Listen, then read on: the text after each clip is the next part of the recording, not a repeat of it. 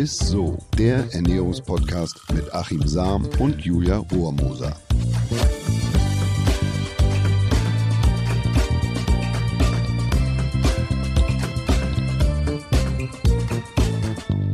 Hallo ihr Lieben, schön, dass ihr wieder mit am Start seid bei ISSO, dem Ernährungspodcast mit dem Achim Sam. Und mit der wunderbaren Julia Rohrmoser. Ja, und heute geht es um das Lebensmittel, das tatsächlich immer alle vermissen, wenn sie mal länger im Ausland waren. Die Rede ist von dem guten alten Brot. Mein Vater nimmt auch immer zum Verreisen zwei Laibe Brot mit, weil er immer sagt, kein Brot ist so gut wie das deutsche Brot. Und ganz viele Freunde haben mir auch erzählt, als sie beispielsweise Backpacking waren, dass sie tatsächlich am meisten das Brot vermissen. Aber dein Vater heißt jetzt nicht Bernd mit Vornamen. Nee, aber Volker ist ungefähr das gleiche ungefähr. ja, es geht heute ums Brot und, und was für die mhm. Franzosen der Käse, für die Italiener die Pasta, ist für uns Deutschen das Brot. Da sind wir quasi Weltmeister und mhm. das ist sogar amtlich tatsächlich. Die UNESCO-Kommission hat nämlich die deutschen Brotspezialitäten im Jahr 2014 als immaterielles Weltkulturerbe aufgenommen. Das muss man sich Krass. mal vorstellen. Okay. Dazu zählen so circa 3200 eingetragene Brotsorten. Und wir haben hierzulande also nicht nur eine lange Brottradition, sondern auch eine unglaubliche Brotvielfalt. Und was, also jetzt mal über den Daumen, was schätzt du, wie viel Brot vertilgen wir Deutschen im Jahr pro Kopf? Oh, ich würde sagen, ich ziehe den Schnitt auch schon hoch, aber vielleicht so neun bis zehn Kilo oder so. Neun bis zehn Kilo, ja. das futtert dein Vater doch in einem Spanienurlaub weg. also es sind tatsächlich 80 Kilogramm. Und, oh, und was das, das Verrückte ist, was? die Zahl hält sich trotz, es gibt ja immer diese ja. Antiglutenwelle und so weiter, mhm, mhm, die Zahl bleibt schon seit einigen Jahren relativ konstant in oh, Deutschland. Das ist, viel. Ja, das ist auf jeden Fall viel. Ja, auf jeden Fall ähm, glaube ich das auch, weil ich sehe auch um mich herum super viele Leute Brot essen. Aber auf der anderen Seite nehme ich schon war das äh, der Ruf des Brotes deutlich schon gelitten hat. Ne? Und deswegen auch die erste Frage, ist Brot eigentlich ungesund? Ja, also da hast du recht. Das, äh, statt Brot Lobeshymnen hört man eher sowas wie Spiel mir das Lied vom Brot an allen Ecken, vor allem Weizen wird ja schon seit längerer Zeit mächtig aufs Korn genommen, ja. im wahrsten Wortsinn, also Weizenwampe und, und, und Co. Weizen soll besonders schnell dick machen und ungesund sein. Mehr als ein Fünftel der Deutschen verzichtet deshalb inzwischen schon auf Weizen. Also Ach, wirklich, das ist eine ganz ordentliche Zahl. Ja. Nach dem Motto, so vertrage ich nicht, Weizen kommt mir nicht in die Tüte. Dafür aber Dinkel und Urgetreide wie Karmut und Emmer ist mhm. wirklich im Trend. Warum? Weil die angeblich weniger Gluten enthalten und der ja so oft als Übeltäter für die Unverträglichkeiten äh, verantwortlich gemacht ja, wird. Richtig ist, dass diese Getreidearten, also Dinkel, Kamut, Emmer, also die Urgetreide ist, äh, dazu zählt Kamut und Emmer, Dinkel nicht, mhm. die haben tatsächlich etwas weniger Gluten, aber weil die eben weniger von diesem Klebereiweiß haben, Gluten ist das Klebereiweiß im Getreide, dadurch lassen sich die Brote schlechter verbacken. Also die haben schlechtere Backeigenschaften, die fallen auseinander, mhm. die gehen nicht so gut auf, die haben nicht mhm. so eine schöne Krume. Mhm. Und deshalb wird solchen scheinbar glutenärmeren Mehlen oft für ein besseres Backergebnis Gluten zugesetzt. So. Das ist tatsächlich so. Also ja. Äh, man denkt, man kauft da, was ja auch eigentlich so ist, ja. weil diese Mehle von Natur aus Gluten etwas glutenärmer sind. Sie sind nicht glutenfrei. Mhm. Also wer Probleme hat, Zöliakie und so weiter, darf, ja, kann auch nicht auf diese Produkte ja. zurückgreifen, sondern muss eher auf Reis und Maismehl Mehle zurückgreifen. Aber der denkt, er isst quasi ein Brot oder kauft ein Brot, was weniger Gluten enthält, mhm. in den meisten Fällen. Und zwar bei 70 Prozent der Dinkelbackwaren wird beispielsweise Gluten zugesetzt, um die Backeigenschaften zu verbessern. Deshalb mein ah. Tipp, immer auf die Zutatenliste gucken, da wird der Glutenzusatz ganz transparent ausgewiesen und deklariert. Das echte Problem oder die wahren Übeltäter hingegen sind, oder wo die meisten Probleme haben, das sind die sogenannten FODMAPs. Das sind schwerverdauliche Kohlenhydrate. Die stecken übrigens auch im Obst und Gemüse. Fructose zum Beispiel ist ein FODMAP. Ähm, schwer verdaulich, merkt man ja, viele sprechen ja von der Fructoseintoleranz. Das ist aber, haben wir ja auch schon erzählt, ist eigentlich nur eine Schwelle, an ja. die man sich so ranfuttert. Und wenn man die überschreitet, kriegt man eben Probleme, deshalb meistens abends. Tatsächlich hat Dinkel etwas weniger FODMAPs als Weizen oder korrekt wäre, wenn man sagen würde, Dinkel hat etwas weniger FODMAPs als Weichweizen. Denn Dinkel, wissen die wenigsten, ist auch eine Weizensorte. Also ein? Dinkel. Ja, ja, genau. Das wusste ich gar nicht. Ich nehme immer Ja. Dinkelnudeln. Wer also quasi Weizen disst, ja, Ja. der disst auch äh, den guten alten Hildegard von Bingen empfohlenen Dinkel. Aber unterm Strich ist Dinkel mit dem geringeren FODMAP-Gehalt also tatsächlich Okay. etwas bekömmlicher als der Weichweizen. Es kommt tatsächlich also jetzt nicht nur auf, die, auf, den, auf das Mehl an, auf die Getreideart, sondern auf den Mahlgrad des Mehls. Also Vollkornmehle, Schrot und Mehle mit einer hohen Type, also sagen wir mal so über 700. Ne? Da steht ja immer diese Mehltype drauf, 405er, äh, 500, 700 ab oder sagen wir mal über 700. Die sind zwar gesünder, weil sie eben mehr Mineralstoffe, Vitamine und Ballaststoffe enthalten.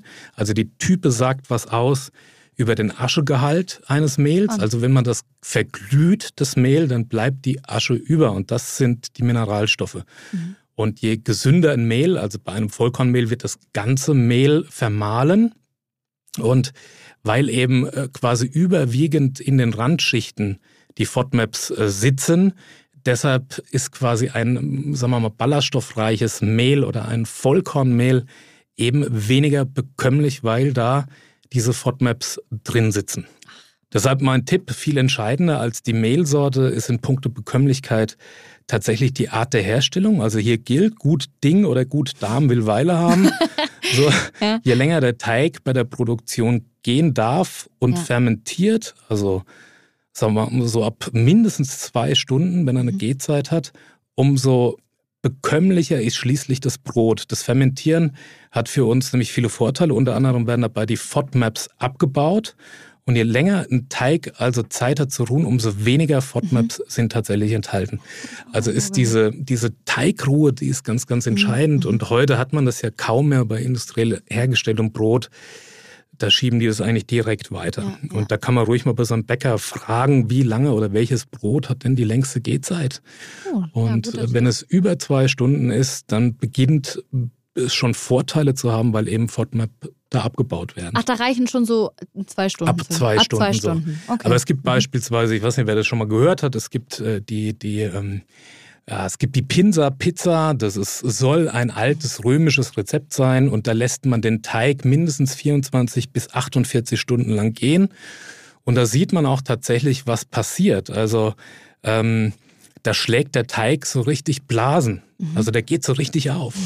Und das ist das, was eigentlich bei uns dann der Darm übernehmen müsste. Richtig spannend, cool. Wie ist das jetzt zum Beispiel mit so einem guten Sauerteigbrot beispielsweise? Mhm. Ist das jetzt ein Teig, der lange geht?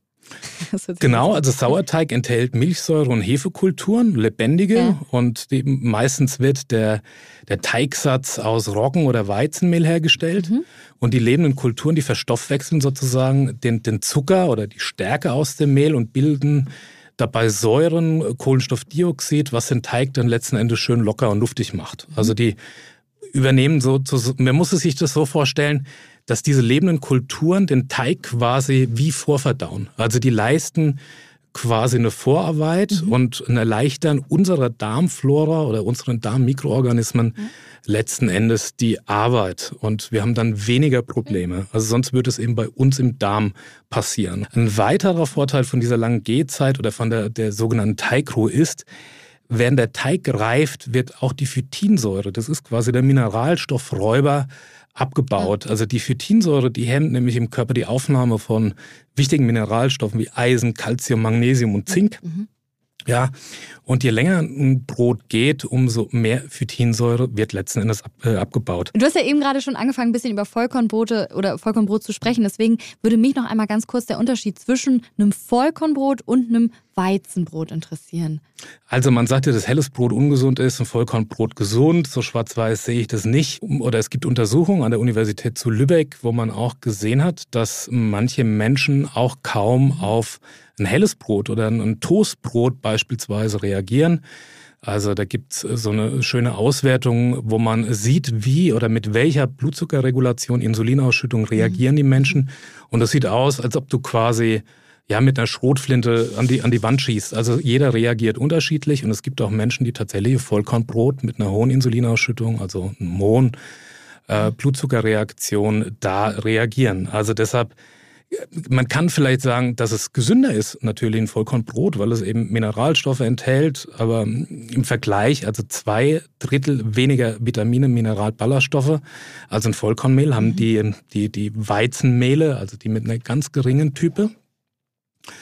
Und dann ist es grundsätzlich so, dass die wirklich hochwertigen Inhaltsstoffe hauptsächlich in den Randschichten des Korns sitzen. Und deshalb ist es da eben entscheidend, bei einem Vollkornmehl wird mhm. das ganze Korn vermahlen. Also okay. das glaube ich, der Vermahlgrad liegt bei 98 Prozent. Ach so. Und bei den Weizenmehlen, ich glaube, so um die 40, 45 Prozent. Und so dann geht das hoch. Also gibt's, und dann gibt es eben ähm, davon auch abhängig ist die sogenannte Type. Das heißt, wenn ich das mhm. Mehl jetzt äh, richtig in so einem Tiegel, in so einem Ascheofen verbrenne, was dann übrig bleibt, ist die Asche. Und das ist dann letzten Endes die Mehltype. Das ja. bezeichnet, wie viel Mineralstoffe letzten Endes da drin stecken. Und die sind halt überwiegend in den Randschichten. Mhm. Und deshalb haben die Vollkornmehle eben mehr Mineralstoffe als die ja, Mehle, die ohne Randschichten sind, also die nicht Vollkornmehle und nicht der Schrot sozusagen. ja, sehr ja. cool. Ein Unterschied ist natürlich auch die Sättigungsdauer, also weil natürlich äh, die Ballaststoffe in, in, den Schalen, in den Randschichten sitzen. Mhm. Es ist natürlich auch da, wer Probleme mit der Bekömmlichkeit hat, tut sich mit einem Vollkornmehl schwerer als mit einer hellen Mehlsorte tatsächlich. Also mhm was eigentlich vermeintlich ungesünder ist, äh, ist aber letzten Endes doch besser bekömmlich. Ja? ja. So, wer allerdings schnelle Energie haben möchte, wir haben früher beim, beim als ich noch Radrennen gefahren bin, so, das ist, äh, war vor deiner Zeit und ist 30 Kilo her. äh, oh da, da, haben wir tatsächlich vorher eher zu den hellen Brötchen gegriffen mit Marmelade und so, dass du schnell eben so, Energie, Energie ja. kriegst und auch danach, nach, nach dem Wettkampf, da muss man aufpassen, dass es eben nicht zu schnell ins Blut geht und dann absackt der Blutzuckerspiegel und dass man dann quasi so eine Art Hungerast provoziert. Mhm. Das kann natürlich auch äh, passieren. Deshalb ist da eher so eine Mischform ganz gut. Ein bisschen Butter drauf und so tut das äh, tatsächlich gut, weil es eben die Magenverweildauer verlängert. Das heißt, mhm. der Blutzuckerspiegel bleibt konstanter, rauscht da nicht so im Keller. Man bleibt also länger satt und hat länger oder die Energie steht einem länger zur Verfügung. Und wie ist das jetzt zum Beispiel mit so einem ähm, Körnerbrot? Ist das dann gleich Vollkornbrot sozusagen? Oder naja, das denkt man ja oft, ne? sobald da oben ein paar Sonnenblumenkerne ja. drauf sind oder, ja. oder Kürbiskerne, dann ist es vollkommen, das hat damit eigentlich nichts zu tun. Oftmals sind die auch, auch etwas dunkler gemacht. Also das ja. kann man so einmelzen mit, mit Malz, etwas dunkler machen. Mhm. Und man denkt da gleich, das ist ein Vollkornbrot, ist es aber in den meisten Fällen nicht. Ach so. Oh, okay. Na, alles klar. Und was äh, sagst du dazu, dass Brot dick machen soll? Naja, das ist in etwa so wie beim Salat. Salat alleine ist schon gesund, aber wenn du dir natürlich was, ein fettes Joghurt-Dressing oder ein äh, Caesar-Dressing und gebratene Hähnchen und Croutons drauf packst, dann eben nicht mehr. Beim Brot ist es ähnlich. Mhm. Brot an sich und auch ähm, das, sagen wir mal, ein helleres Brot ist nicht unbedingt gleich ein, Dickmacher. Und man kann es auch in, in Studien sehen in, in, aus Tel Aviv von Elina von Sigal, ähm, dass jeder Mensch tatsächlich unterschiedlich reagiert. Und, und ich neige auch dazu, eigentlich zu sagen, ja, der Blutzuckeranstieg ist natürlich viel größer bei mhm. Toastbrot als aber wir haben, äh, also wir haben auch Untersuchungen gemacht mit 200 Probanden. Da war ich selber mit an Bord in dem Team und, und es ist, man kann es so eigentlich nicht sagen. Also es gibt okay. auch Menschen, die bei Vollkornbrot mit einer hohen, äh, mhm.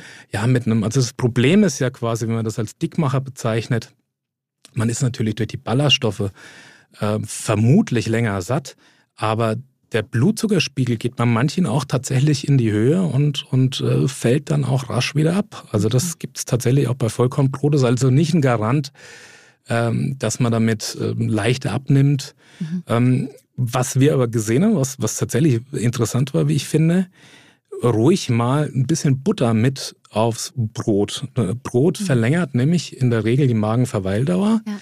Das heißt, ähm, der Blutzuckeranstieg ist nicht so stark wenn man jetzt auch ein helles Brot isst mhm. und denkt, man reagiert da stark drauf, ruhig ein bisschen Butter drauf, verlängert die Magenverweildauer. Ich habe nicht so einen starken Blutzuckerabfall, der bleibt eher konstant. Ich bleibe also länger satt und nehme dann insgesamt nicht so viel Energie über den Tag verteilt zu mir als ohne die Butter. Also deshalb. Es ist lustig, dass du das sagst. Ich habe dich kennengelernt mit dem Spruch, wo du meintest, ich lasse mir die Butter nicht vom Brot nehmen. So und jetzt verstehe ich auch. Das ist auch immer noch so. Sehr gut. Ja. Vielleicht jetzt nochmal so einen kleinen Tipp von dir noch zum Schluss. Wie lagern wir denn jetzt Brot am besten? Tja, das ist eine gute Frage. Das war ja oft, oft, oft falsch. ja, vielleicht, vielleicht ich auch. Äh, ich habe gerade nämlich echt so ein, so ein Säckchen mitgebracht aus, aus dem Allgäu und so, so, so ein mhm. Brotsack. Naja, aber damit es frisch bleibt, muss das Brot eigentlich atmen können. Also sonst wird es hart oder fängt an zu schimmeln ne? und es wird so weich. Meine Mutter hat die blöde Angewohnheit, dass sie das Brot immer in Plastiktüten packt und dann hast du echt Brötchen und Brot wie Gummi. Da kannst du Fenster mit abdichten. Deshalb sollte man Brot immer relativ schnell eigentlich verbrauchen, luftdicht. Also so ein Sackerl beispielsweise, so ein Leinen- oder Baumwollsäckchen ist eigentlich ideal. Äh, in dem ganz, kannst du auch in einem ganz klassischen Brotkasten, sind meistens ein paar Löcher drin, dass da natürlich Luft reinkommt, dass die Kruste auch ein bisschen erhalten bleibt und dass sie nicht so gummiartig wird. Kühlschrank eher nicht. Ähm, ah. Bei Kälte wird es schneller alt, es trocknet eben schneller aus und verliert auch Geschmack. Toll. Und klar, wenn man von Anfang an merkt, dass man sein Brot nicht schafft, ist Einfrieren auf jeden Fall eine gute Alternative. Ich habe bei meiner Oma beispielsweise immer nur eingefrorenes Brot gekriegt und wenn du Pech hattest, ähm, dann hast du auch noch, noch genau, dann, okay, Eisbrot. Ja, nicht schön, okay, ja, gut. Ja, Einfrieren ist aber auf jeden mhm. Fall eine gute Alternative. Am besten in kleinen Mengen, äh, die man so für einen Tag dann aufbraucht und äh, nicht das ganze Brot dann quasi im Klotz dann einfrieren. Und dann kannst du die, die kleinen Portionen am Abend vorher dann rauslegen, über Nacht bei Temperatur auftauen lassen. Wie gesagt, meine Oma hat das dann immer eine Stunde, bevor man gefrühstückt hat, dann rausgeholt. Und ah, gut, das ist natürlich nicht so. Brot eher drauf rumgelutscht, aber ja. man wurde auch eben äh, schneller, man hatte Sättigungsgefühl äh, besser gemerkt, weil man einfach an so einer Stulle eine Viertelstunde da rumgekaut hat. Fast hätte ich es vergessen, was noch unbe oder was wichtig ist. Zu allen Getreideprodukten ist es wichtig, schon gar bei ballaststoffreichen Produkten, Vollkornbrot, dass man viel dazu trinkt. Das unterstützt die Verdauung und ähm, die Brötchen und das Brot geht dann auch besser runter, lässt sich besser verdauen. Man kriegt also da nicht mhm. äh, so viele Probleme mit. Und die Ballaststoffe können auch ordentlich aufquellen. Und das okay. ist wichtig, weil natürlich wir haben Dehnungsrezeptoren im, im Magen und wenn, äh, wenn man da nicht genug dazu trinkt, dann gehen die Ballaststoffe weiter. A, quellen die da nicht auf. Also wir müssen dann quasi aus dem Darm, dann zieht es die Flüssigkeit äh, in das Korn. Also das ist nicht so günstig, wenn wir dann auch Verdauungsprobleme kriegen, Verstopfung auf gut Deutsch. Ja. Und wir werden dann auch nicht so schnell satt. Ne? Cool, super, mega, danke. Dann kommen wir zu unserer Frage der Woche. Die Frage der Woche. Nikolai wollte nämlich von uns wissen, wie man Flohsamen richtig einnimmt, damit der Stuhlgang weicher wird. Ja, vielleicht erkläre ich kurz, wie Flohsamen grundsätzlich wirken. Flohsamenschalen zählen zu den löslichen Ballaststoffen, werden also nicht vom Körper aufgenommen. Ballaststoffe liefern keine Energie, aber sie dienen dem Darm, den Mikroorganismen als Nahrung. Das sind die sogenannten äh, Präbiotika. Probiotika sind die lebenden Kulturen, die man beispielsweise im Joghurt äh, zu uns nehmen. Und die Präbiotika sind Ballaststoffe und das ist quasi so die, die Trockennahrung für die Mikroorganismen im Darm. Und sie werden eigentlich so, ohne dass wir quasi auf die Energie zurückgreifen, sind mhm. also nicht energieliefernd, werden sie wieder ausgeschieden.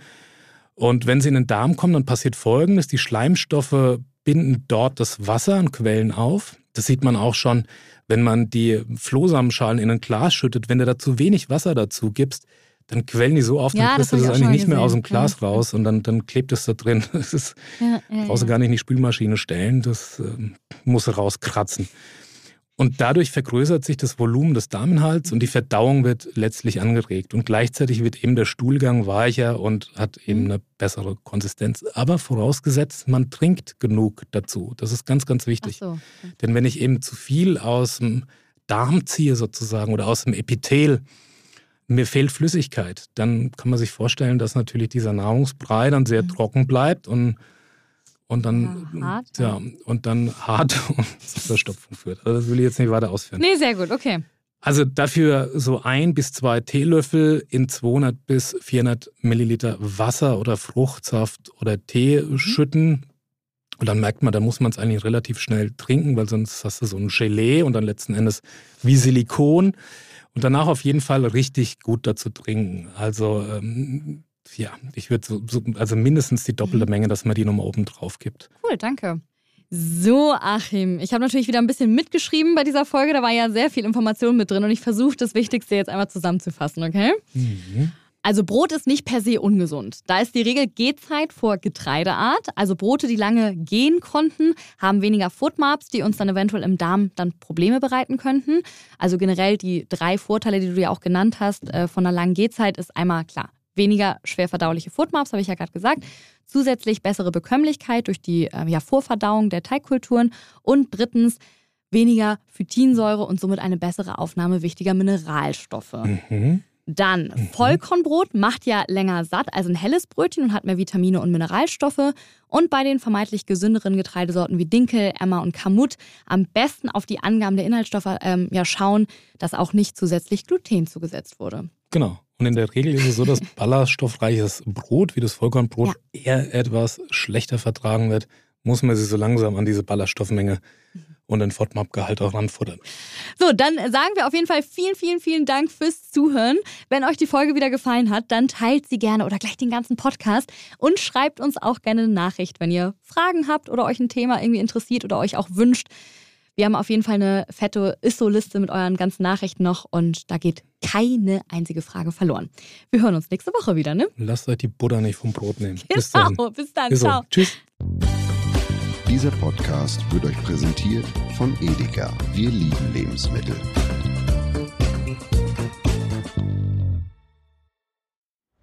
Es folgt eine Podcast-Empfehlung. Lo, bist du bereit? Ich bin sowas von ready. Are you ready?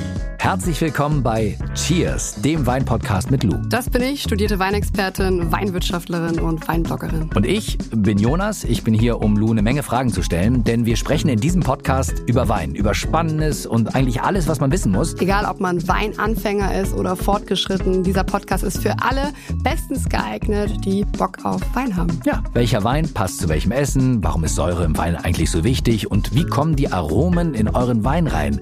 Und warum spuckt Lou nach dem Probieren immer wieder alles aus? In kurzen und knackigen Episoden gibt es genau auf diese Fragen die passende Antwort. Und ab und an gibt es auch noch Gäste. Und wenn ihr Fragen habt, dann schreibt sie uns an cheers.edeka.de. Jeden Montag gibt es eine neue Folge, überall da, wo es Podcasts gibt. Und ich würde sagen, Cheers. Cheers.